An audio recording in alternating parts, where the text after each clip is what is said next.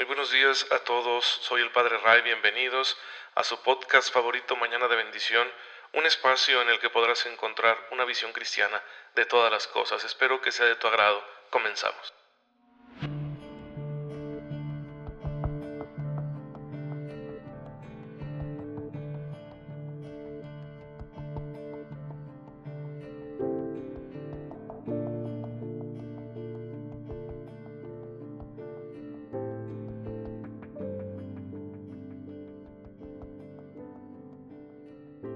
Muy buenos días, bienvenidos a su podcast católico favorito Mañana de Bendición. Soy su amigo el Padre Ray, les envío un cordial saludo y un fuerte abrazo.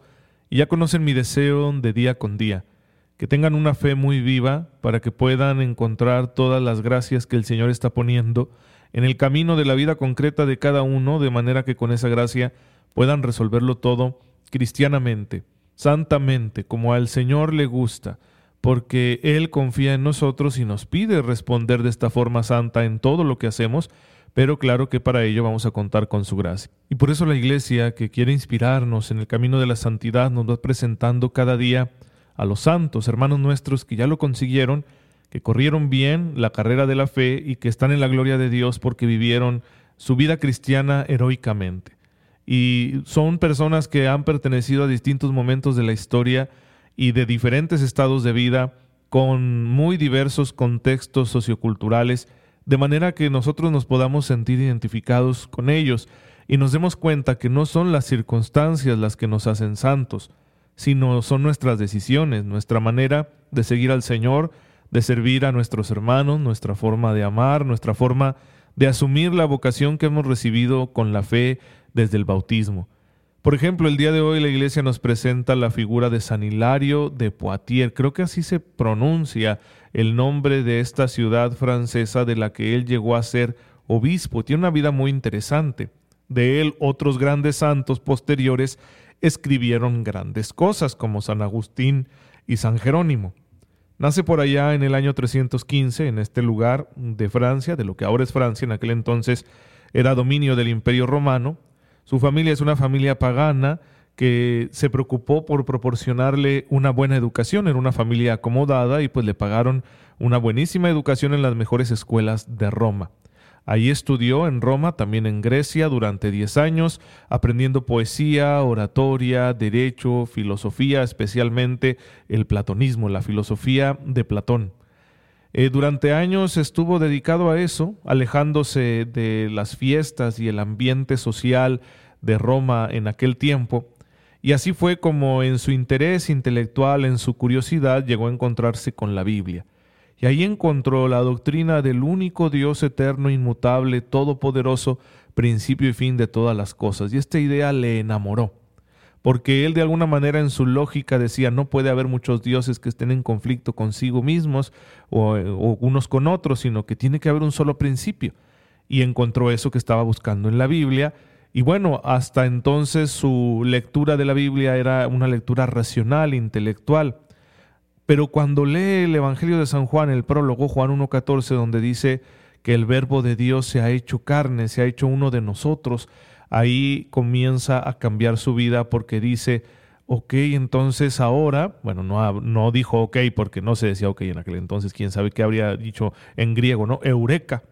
¿Qué significa? Que Dios es cercano, no es solo una necesidad lógica, no es solo una cuestión racional la existencia de Dios, sino que también es un ser personal que se acerca a mí, se interesa por mí, que quiere salvarme de mis propias miserias.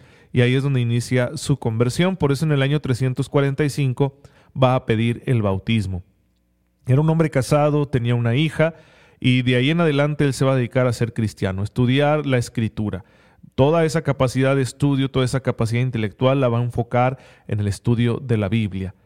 Eh, pero pronto se hizo notorio ahí en, en Poitiers, donde había regresado con su familia, por sus virtudes, por su fervor religioso, de manera que le pidieron que fuera el obispo. A la muerte del obispo anterior le pidieron que fuera el obispo de este lugar. Era una práctica bastante común en la iglesia en aquel entonces, estamos hablando del siglo IV. Y pues él aceptó su esposa y su hija se fueron a un, a un, convento, a un monasterio, se dedicaron a la vida religiosa de oración, porque toda su familia se había convertido a partir de la conversión de él mismo.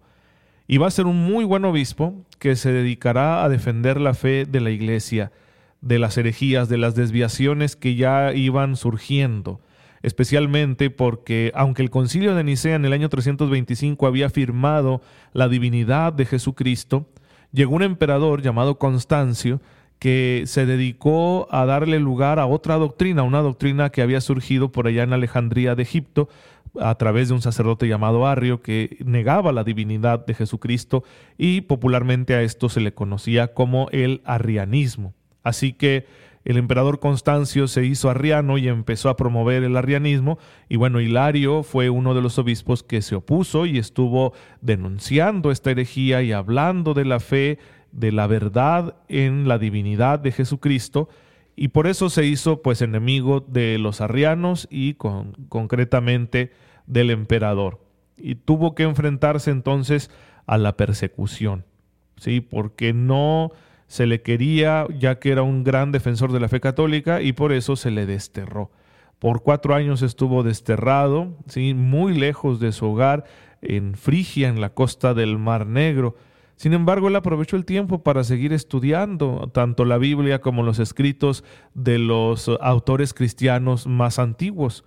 Y de esa manera, pues eh, se preparó aún más para defender la fe. Así que fue llevado de occidente a oriente para poder hablar bien de Jesucristo y viceversa, cuando regresa en el año 360 a su diócesis, es muy bien recibido como un campeón de la fe, de la verdad, de la divinidad de Jesucristo nuestro Señor. Y siguió trabajando, pastoreando ahí a su comunidad y procurando la evangelización de muchos habitantes de aquella región que seguían en el paganismo. Pues bueno, por eso es grande San Hilario de, de Poitiers, perdón.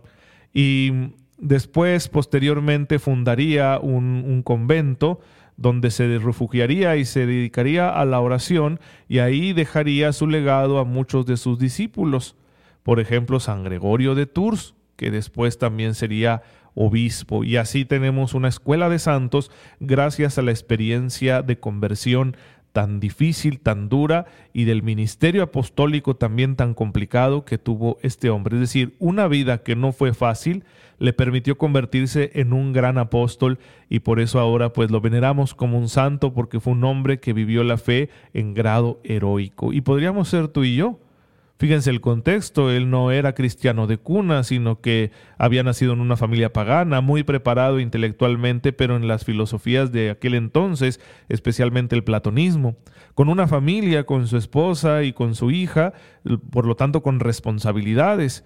Y sin embargo dejó todo aquello para aceptar la vocación a la que el Señor le llamaba por medio de su iglesia, aceptó ser obispo, sucesor de los apóstoles, y posteriormente en ese ministerio tampoco las cosas fueron fáciles porque tuvo muchos enemigos, incluso al mismísimo emperador romano Constancio, y esto le valió el destierro y aún así él siguió siendo fiel no con las solas fuerzas del hombre, sino con la gracia de Dios, y esa gracia que recibió Hilario para ser santo es la misma gracia que recibimos nosotros, porque el Señor es el mismo, los sacramentos son los mismos, las escrituras son las mismas, todo aquello a lo que Él tuvo acceso, también nosotros tenemos acceso a ello.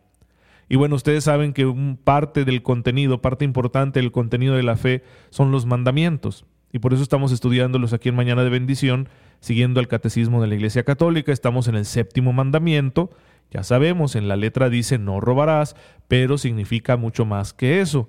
Todo el comportamiento económico, todo lo que tenga que ver con el uso de los bienes materiales, del dinero, de la justicia económica, está regulado por este mandamiento. Y así tenemos ya que hablar de la relación entre el trabajo y el salario, porque esa relación tiene que ser justa y por lo tanto cae bajo la regulación de este mandamiento séptimo. No robar significa también que el trabajador tenga un salario justo, e igualmente que el trabajador realice un trabajo justo que sea equivalente al salario que está recibiendo. De ambos lados se puede fallar en la justicia y por eso este mandamiento custodia esta justicia económica, justicia laboral de la que tenemos necesidad en nuestra sociedad. Y el catecismo nos va a ir diciendo en qué consiste esta justicia económica. En primer lugar, el acceso al trabajo, hay un derecho que tiene toda persona a trabajar y las naciones, los estados, los gobiernos tienen que garantizar que se permita el acceso al trabajo. Claro, en ocasiones será complicado por situaciones ajenas al control de la misma sociedad, como cuando hay un desastre natural o una guerra, cosas por el estilo. Sin embargo, en principio, pues la sociedad debe proveerse a sí misma de instituciones y de elementos que nos permitan a todos tener trabajo. Y ese trabajo debe recibir un salario justo. Si yo realizo tal trabajo, el fruto de mi trabajo debe ayudarme a mí para satisfacer mis necesidades personales y las de mi familia. Ahí está la dignidad del salario. Un salario digno es el que me permite satisfacer las necesidades básicas personales y familiares. Un salario indigno sería el que no alcanzara para satisfacer esas necesidades. Por lo tanto, para determinar la justa remuneración, se han de tener en cuenta a la vez las necesidades y las contribuciones de cada uno. Si el trabajo tiene que ser remunerado de manera que tenga posibilidades de desarrollo la persona a través de esa remuneración y por lo tanto de ahí se debe derivar el acuerdo entre las partes. No, no se vale hacer acuerdos injustos, sino que la justicia laboral de la relación entre trabajo y salario precede al acuerdo entre las partes. Porque puede haber una persona en mucha necesidad y puede haber alguien que se aproveche y le diga, pues mira, yo te pago tanto y por este trabajo que es bien pesado y no te va a alcanzar para tus necesidades, pero pues como yo veo que estás desesperado, órale, éntrale y así yo me beneficio.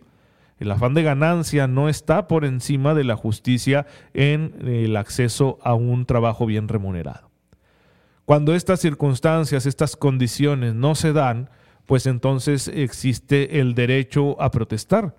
El derecho, por ejemplo, a la huelga. Dice el catecismo en el número 2435 que la huelga es moralmente legítima cuando constituye un recurso inevitable y a veces hasta necesario para obtener un beneficio proporcionado. Claro, siempre que se pueda evitar la violencia y de igual manera que no se instrumentalice a favor de objetivos o intereses que no están relacionados con el trabajo. Es injusto no pagar también a los organismos de seguridad social las cotizaciones establecidas por las autoridades. El, Estado, el gobierno, mediante la ley, establece ese sistema de seguridad social, el seguro social, al que nosotros ya estamos tan acostumbrados, que es fruto precisamente del trabajo, para que el trabajador tenga la oportunidad de cuidar su salud. Para eso funciona el seguro social y es justo que la empresa, el empleador, le pague eso, le contribuya a esa seguridad social de sus empleados, de sus trabajadores. No hacerlo sería una acción injusta. Y bueno, pues tenemos el gran mal del desempleo, que es un mal moral y que hay que ver cuáles son las causas por las que estamos cayendo en esto, ¿no? Cuando una nación tiene un muy alto grado de desempleo, pues hay que ver qué es lo que está sucediendo. Seguramente hay otros males morales antecedentes que hay que corregir y hay que tener cuidado con ellos, hay que ser muy inteligentes a la hora de organizar la vida económica de una nación de manera que no se llegue a ese extremo de tener altos niveles de desempleo, lo que hace peligrosa la cohesión de toda la sociedad, pone en peligro el tejido social y nos expone a otros grandes males como la violencia, la corrupción, etc. Pues bueno, hermanos, todos estos comportamientos son importantes en nuestra vida moral, y yo me pregunto cuántos católicos a la hora de confesar se están tomando en cuenta esto. Si tú eres un empleado, realmente estás desquitando el salario que te están otorgando, estás siendo responsable en tu trabajo, estás trabajando con, con, verdadero afán de contribuir al bien común, o estás haciendo lo mínimo que puedes, ¿verdad? Y te haces loco y eres irresponsable, eso es injusto, y es injusto ante Dios. De igual manera, si tú eres un empleador, ¿estás siendo justo en los salarios que pagas? no te estás aprovechando de la necesidad de trabajo de los demás, no te estás dejando llevar por el afán de ganancia.